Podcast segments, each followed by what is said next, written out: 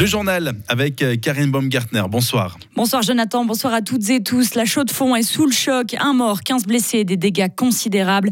La violente tempête qui s'est abattue sur la métropole horlogère en fin de matinée a laissé derrière elle des traces et des scènes de désolation. La chute d'une grue de chantier près de la gare a causé la mort d'une personne. De nombreux véhicules ont été détruits, des toits arrachés, du mobilier urbain s'est envolé et des dizaines d'arbres ont été déracinés ou tout simplement décapités. Plusieurs immeubles et un centre commercial ont dû être évacués. La police neuchâteloise a reçu plus d'un millier d'appels. Une centaine de personnes ont été immobilisées. Armand était venu ce matin de Neuchâtel boire le café à la Chaux-de-Fonds. Après avoir vu les chaises voler sur la place du marché, il s'est réfugié dans un restaurant. Deux heures après la tempête, son émotion était encore vive. Je suis à Neuchâtel du Bas. Et quand je vois ce qui se passe ici, mais.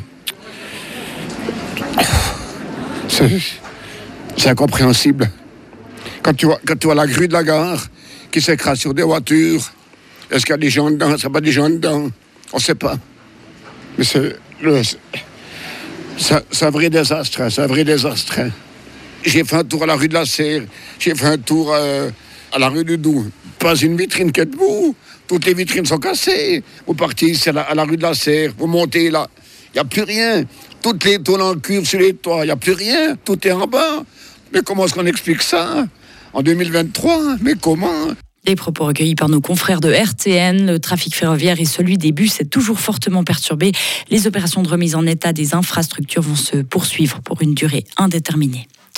Dans notre canton, une maison a été frappée par la foudre cette nuit en Veuvez. Elle a pris feu vers 6 heures du matin dans la commune de Gratavache. Personne n'a été blessé. Une quarantaine de pompiers ont été dépêchés sur place et le feu a été rapidement maîtrisé.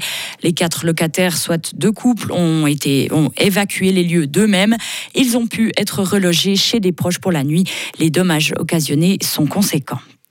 Une ferme qui brûle deux fois en dix jours. Cela s'est passé du côté de Forel. La première fois, c'était le 14 juillet, la seconde fois hier. Mais comment est-ce possible, Marius Kem Après le premier incendie, il y a dix jours, la police a examiné le fourrage stocké dans la ferme pour tenter de déterminer les causes du sinistre. Deux jours plus tard, elle a rendu ce fourrage à son propriétaire. C'est ensuite le service de l'environnement qui a repris la main.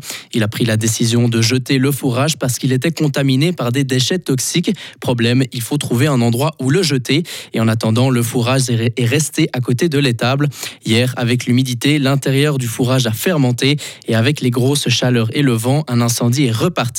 Il a été rapidement maîtrisé, mais une forte fumée noire s'est dégagée. Les habitants des environs ont été alertés et invités à fermer leurs fenêtres pendant quelques heures. Merci Marius. Aujourd'hui, l'étable est toujours sous surveillance de la police cantonale car les causes de l'incendie du 14 juillet, le premier incendie donc, ne sont pas encore connues.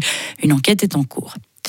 La situation reste délicate dans le Haut-Valais. L'incendie qui s'est déclaré il y a une semaine maintenant à Beach n'est toujours pas sous contrôle. Un coup de vent suffirait à embraser la forêt. Une trentaine de pompiers s'activent toujours sur le terrain. Leur travail est rendu plus complexe en raison des orages qui s'abattent sur la région. Les hélicoptères qui larguent de l'eau au-dessus des arbres ne peuvent actuellement pas voler. Les hommes du feu espèrent que la situation va s'améliorer en raison des pluies annoncées. L'idéal serait qu'il pleuve deux ou trois jours en continu, précise le chef des opérations. Greenpeace se mobilise pour les élections fédérales de cet automne. L'ONG estime qu'elles seront décisives pour la politique climatique du pays. On le rappelle, le 22 octobre, les Suisses désigneront leur nouveau Parlement. Des événements récents montrent l'urgence climatique, par exemple les incendies dévastateurs en Grèce ou celui plus près d'ici dans le Haut-Valais. C'est pourquoi Greenpeace a décidé de créer un journal dédié aux élections. C'est la première fois que cette ONG met en place un journal pour les élections, dans lequel on pourra retrouver des analyses de la situation climatique actuelle avec des interviews et des reportages. Mais pourquoi en sortir un cette année? Mathias Schlegel est porte-parole pour Greenpeace Suisse. Alors justement parce que la prochaine législature est vraiment cruciale. D'un point de vue climatique, on est euh, le dos au mur. C'est-à-dire que si aujourd'hui on n'arrive pas à rapidement baisser nos émissions de gaz à effet de serre en Suisse et celles qui sont liées aussi à la consommation des Suisses qui sont très élevées, on ne pourra pas euh, contribuer à, à limiter le, le, réchauffement climatique à 1,5 degré. Le but de ce journal est d'encourager les personnes sensibles à cette thématique à se rendre aux urnes en se focalisant sur les personnes qui votent rarement, voire même jamais. Tout le monde ne recevra donc pas ce journal.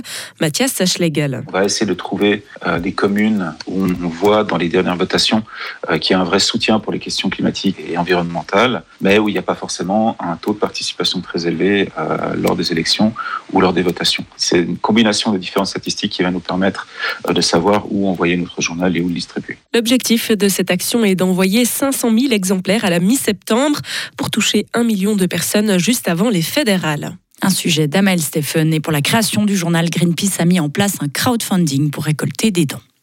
Si vous êtes en vacances à Rhodes, en Grèce, sachez que trois voyagistes vous rapatrient en Suisse.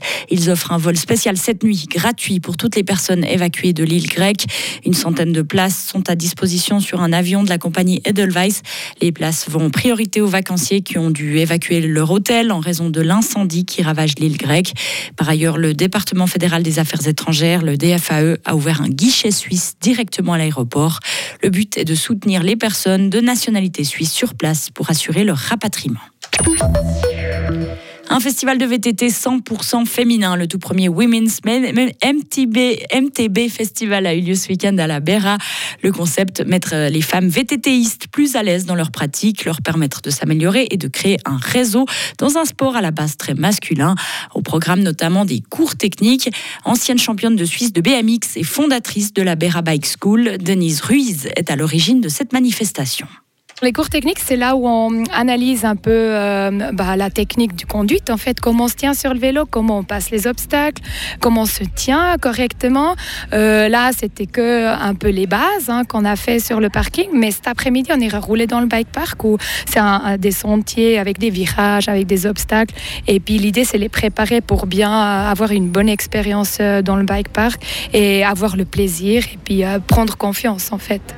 Emmanuel, qui pratique du cross-country, a participé à ce festival samedi. Pour elle, cet événement est très intéressant à plusieurs niveaux. Il faut absolument que je m'améliore hein, pour être plus sécuritaire et puis d'être aussi euh, entourée de femmes. Je pense que c'est assez cool parce que justement, il n'y a pas de pression et puis pour apprendre et puis faire une activité que j'aime avec euh, d'autres femmes. Ça, c'est chouette. S'il y avait des hommes, je serais un peu plus timide, notamment surtout point de vue aussi mécanique où ben, c'est pas mon fort et puis je pense que j'oserais moins me lancer et moins poser de questions. Et ce festival ne se veut toutefois pas un événement féministe, précisent les organisatrices. La partie festive ainsi que le bike park de la Béra était ouvert à tout le monde. Une soixantaine de personnes ont d'ailleurs répondu présent. Une deuxième édition est déjà prévue l'année prochaine.